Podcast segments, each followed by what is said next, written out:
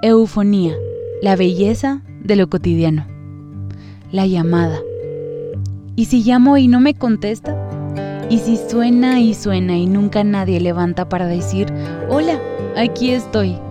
¿Y si permanezco siendo ignorado y nadie está escuchando al otro lado? Una llamada es un juego de azar.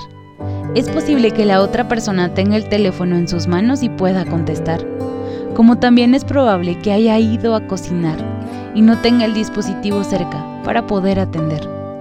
Nos lanzamos al agua sin saber si recibiremos una respuesta y aunque a veces al no recibirla nos molestamos, volvemos a intentarlo una vez más.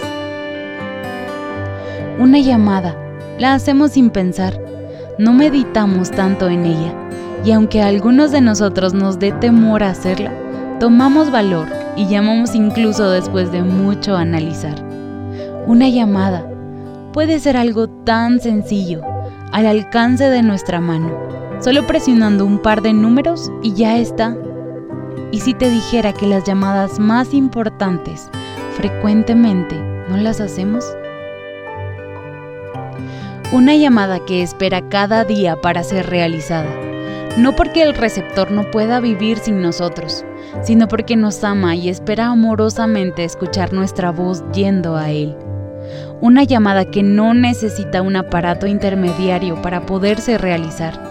Una que puede hacerse en nuestro cuarto a solas, en el carro, en una cola de un banco, en la sala de un consultorio o incluso en el baño. No hay un espacio definido para tener las conversaciones más importantes de nuestra vida él ahí está a cada momento y aunque no nos necesita a nosotros, nosotros sin duda lo necesitamos a Él. Y ese es el punto principal de esta llamada. No cumplir con una tarea obligatoria para aquellos que decimos amarlo, sino encontrar un oasis en medio de los desiertos diarios que atravesamos y el contarle acerca del confeti de las fiestas miniatura en cada rincón del día. Hay una verdad que creo con mucha fuerza. Nadie puede hacerme cambiar de opinión. Lo creo hasta lo más profundo de mi corazón. Y esta es que Dios lo es todo para mí.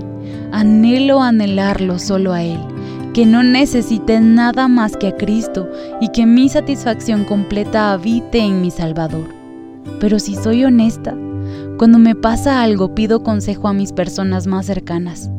Al recibir una buena noticia, envío mensajes a mi chat familiar y quizás suba una historia o un post a Instagram para contarle a todos mis amigos acerca de este acontecimiento especial. Cuando me siento sola, quizá me desahogo con alguien importante para mí o busco refugio en comida o en la pantalla de mi celular. Todas las anteriores posiblemente son buenas, pero ninguna de esas son lo que necesito ni tampoco son mi verdadero lugar seguro, donde está mi pensamiento inicial. Al momento en que algo sucede en mi vida, ahí es en donde está mi corazón. Y por eso necesito esa llamada, que aunque muchas veces no es instintiva, la necesito para poder continuar. En lo bueno y en lo malo, ahí está. Nunca me va a dejar pero soy olvidadiza y no recuerdo las verdades que pacientemente me ha mostrado y tiendo a irme para otro lado. Mi buen Dios tiene una llamada constante conmigo. No necesito gastar dinero para realizarla, porque las llamadas que haga de aquí hasta que el sol se apague son completamente gratis, porque Él ya pagó el saldo pendiente. Se nos olvida que hubo un tiempo en que solo ciertas personas podían escucharlo y hablarle. Se nos olvida que no tenemos necesidad de un gran protocolo o de discursos elaborados. Se nos olvida que a Él le gusta que le hablemos y eso es un regalo. Se nos olvida que lo que más necesitamos es hablarle. No quiero que pase un día sin que mi voz exista para hablar con Él.